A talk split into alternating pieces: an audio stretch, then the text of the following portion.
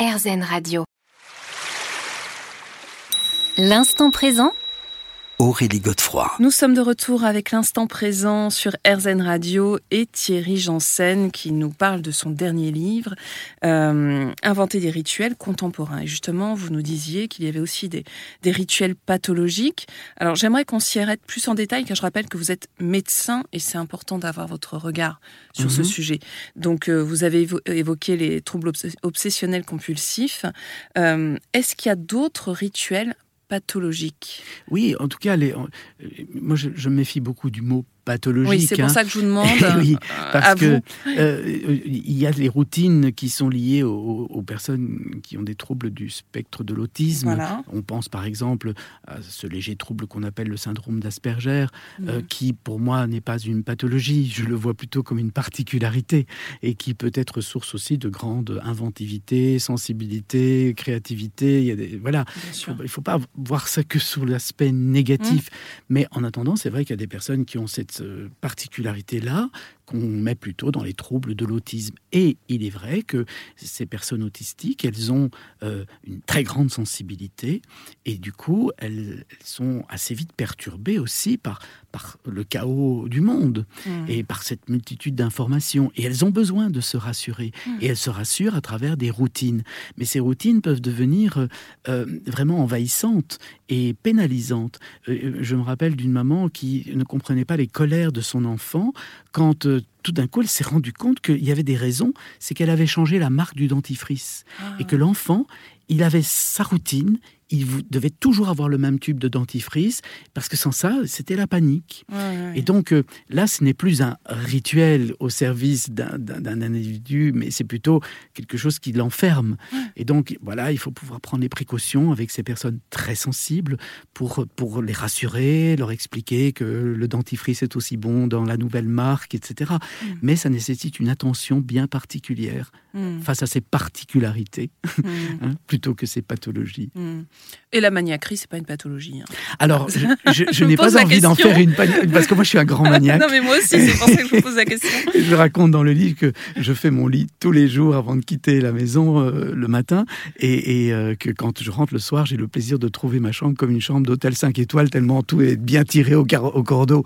Mais c'est ma maniaquerie, mais en même temps, ça me rassure, mais c'est aussi une façon de me faire plaisir. Ouais. Et, et je le vis parce que c'est vécu en conscience. C'est pas simplement une petite routine qui me rassure comme ça parce que je serais un peu. Je pense qu'enfant, on aurait pu peut-être me diagnostiquer un peu vers le- les troubles autistiques à certains moments. Mais peu importe, je, je- le vis en conscience et je me dis non, Thierry, tu te fais plaisir de t'offrir le luxe d'être dans l'hôtel 5 étoiles quand tu rentres chez toi le soir. Mhm. Parce que ta chambre est parfaite. Donc la clé, c'est vraiment la conscience. hein. C'est la conscience. Alors j'avais une question à vous poser aussi sur les rites de passage et la différence qu'il y avait avec la, le rite initiatique. Oui. C'est pas la même chose, Ah non, non, d'accord non, non, non, et je, je bien, bien marqué dans le livre la différence parce que les rites de passage, ben, ils célèbrent des changements d'état ou des Mhm. changements de statut, hein, Ouais. parce qu'il y a des changements d'état physique. On passe de l'adolescence à l'âge adulte, puis à l'âge plus avancé, l'âge mûr, l'âge vieillissant. Euh, ce sont des changements d'état qui peuvent être ritualisés, intégrés dans la vie des individus, individuellement et collectivement. Et certaines soci- sociétés ont la sagesse de et, je vois qu'aujourd'hui, comme on a perdu beaucoup de ces rites de passage pour les changements d'état, ça revient progressivement et on commence à recélébrer euh, euh, certains, certains changements dans nos, dans nos statuts, dans nos, dans nos états. Après, il y a les rites de changement de statut, euh, et ça, c'est bah, on change de promotion, on a un nouveau job, c'est le, le- pot d'arrivée, c'est le pot de départ, ça paraît rien, c'est important que ça existe Ouais. parce que ça permet justement de clarifier une identité, un rôle dans une société, tout reprend sa place et on a de nouveau des repères, ce qui est de nouveau très rassurant. Alors que les rites initiatiques, eux, eh ben, ils, sont euh, faits pour nous permettre de changer d'état. Ils, nous accompagnent à travers des épreuves, à travers des, des- des tests quelque part, à nous révéler des aptitudes que nous sous-estimions, que nous ne connaissions pas en nous, et ça nous permet d'évoluer vers autre chose. Il y a une initiation, quelque chose qui est mis en mouvement. Hmm, une transformation. Oui. hein. On se retrouve dans quelques minutes pour la dernière partie déjà de cette émission. L'instant présent Aurélie Godefroy. L'instant présent sur RZN Radio, votre émission hebdomadaire avec aujourd'hui Thierry Janssen. On se retrouve euh, déjà pour la dernière partie. Alors, Thierry, on a fait un petit euh, tour euh, voilà, des différents rites, de leur histoire, de l'importance aussi, hein, d'apporter de la conscience, du sens. Mhm. Alors, moi, ce que j'aimerais qu'on regarde un petit peu, c'est voir un peu comment, dans notre vie quotidienne, on peut les laisser émerger, ces rites, comment on peut en accueillir peut-être de nouveaux, ou Mhm. en faire revivre certains d'ailleurs. hein. Absolument. On peut, comme je l'ai dit là tout à l'heure, aller puiser dans le patrimoine que nous avons à disposition, que ce soit nos patrimoines familiaux, parce qu'il y a des rites familiaux, et puis les patrimoines collectifs, des rites sociétaux, religieux. ou- Mais, mais on peut aussi euh, laisser émerger dans notre vie des rites et des rituels très personnels.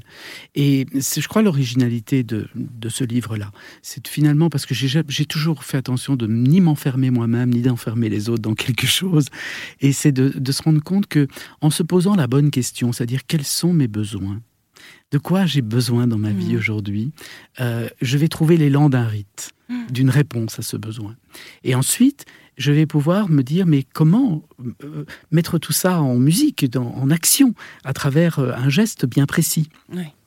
Et pour arriver à, à faire ça, je pense qu'il faut faire le premier rituel qui est renseigné dans ce livre quelque part, c'est le fameux rituel que je faisais pendant les 45 jours d'affilée du premier confinement, c'est-à-dire j'ai pas envie de dire de méditer parce que ce mot fait parfois encore un peu peur et, et puis on, on l'utilise parfois à toutes les sauces aussi le mot méditer.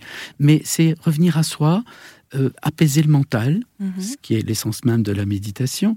Et une fois le mental apais- apaisé, d'écouter cette voix plus profonde en nous, la voix de la conscience, qui connaît les réponses. Ouais. Euh, et qui Donc c'est souvent- aussi se faire confiance. Oui, C'est important. oui. hein. c'est écouter sa voix de Ouais, sagesse qui est ouais, au fond de soi, à travers l'apaisement du mental, donc un acte de contemplation, de méditation.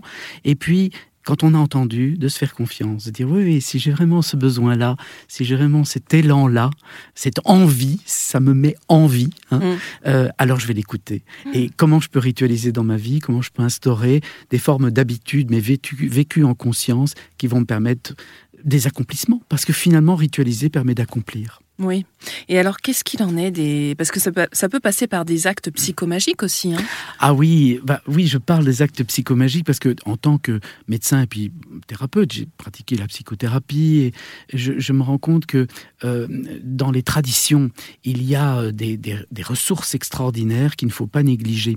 Et je pense par exemple à Alexandro Jodorowsky qui Oui. nous parlait de la psychomagie Oui. parce que lui avait travaillé avec des guérisseurs, comme je l'ai fait d'ailleurs, et on, se voit, on voit bien que dans ces traditions-là, on met en place des mises en scène qui vont avoir du sens et vont changer quelque chose de très profond au niveau de l'inconscient, au niveau de la psyché, dans ses profondeurs. Et je raconte par exemple dans le livre euh, le cas d'une jeune femme qui ne pouvait plus avoir d'enfant, elle avait perdu un enfant de mort subite du nouveau-né, elle n'arrivait pas à retomber enceinte, elle essayait avec la procréation médicalement assistée et ça ne marchait pas. Et puis on est rentré dans un travail plus thérapeutique, psychothérapeutique, d'un deuil, d'un Mhm. deuil de ce premier enfant qui n'était pas fini. Et pour qu'elle puisse faire ce deuil, je l'ai invitée à revivre les funérailles de cet enfant qu'elle n'avait pas vécu parce qu'on l'avait tenu à l'écart tellement elle avait été choquée par la découverte de son enfant mort dans son berceau. Et cette femme a ritualisé avec moi. On est allé réenterrer son enfant dans la forêt symboliquement avec un objet au pied d'un arbre, etc. Et euh, vous ne croirez ou pas, mais quelques semaines plus tard, elle est tombée enceinte. Mhm. Parce que ça avait changé quelque chose de tellement profond dans la psyché et dans le fonctionnement de son corps, dans la tension, dans le stress qui empêchait, au niveau hormonal déjà, la mise en route d'un processus de, de- de- de- de procréation. Ouais, ouais. Eh bien, tout ça avait été tellement, tellement brassé par le rituel, parce que le rituel, il est inscrit dans la matière. Oui. hein. Les idées, il y en a beaucoup qui volent, mais des Mm. idées qui atterrissent, il y en a beaucoup moins. Mm. Et à travers le rituel, ces idées, elles deviennent concrètes. Elles Mm. sont marquées, on les a vécues, notre corps les a. Mm. Elle a creusé la terre pour mettre la petite boîte dans laquelle elle avait mis les objets euh, destinés à, à honorer son enfant mort. En faisant ça, il y a quelque chose de très profond qui s'était produit en elle. Et ça, la sagesse des peuples premiers, euh, elle le sait. Elle Mm. le sait, elle le transmet de génération en génération à travers la tradition. Dans nos peuples, euh, dans nos cultures, on l'a un peu perdu parce qu'on a trop rationalisé et on n'a pas euh, tenu compte de ce qu'on appelle l'irrationnel, mais qui n'est pas l'irrationnel, qui est la sagesse ça. de la raison. La sagesse de la raison. Eh bien, écoutez, on va se quitter sur ces très, très belles paroles. Merci infiniment, Thierry Janssen, d'avoir été avec nous aujourd'hui. Je rappelle le titre de votre livre, Inventer des rituels contemporains pour vivre dans un monde incertain, et c'est chez Guy Trédaniel, éditeur. Merci beaucoup. Merci. On se retrouve quant à nous la semaine prochaine à la même heure et bien sûr sur RZN. Je vous rappelle que vous pourrez réécouter cette émission sur rzn.fr. Je vous souhaite euh, une belle journée et à très bientôt.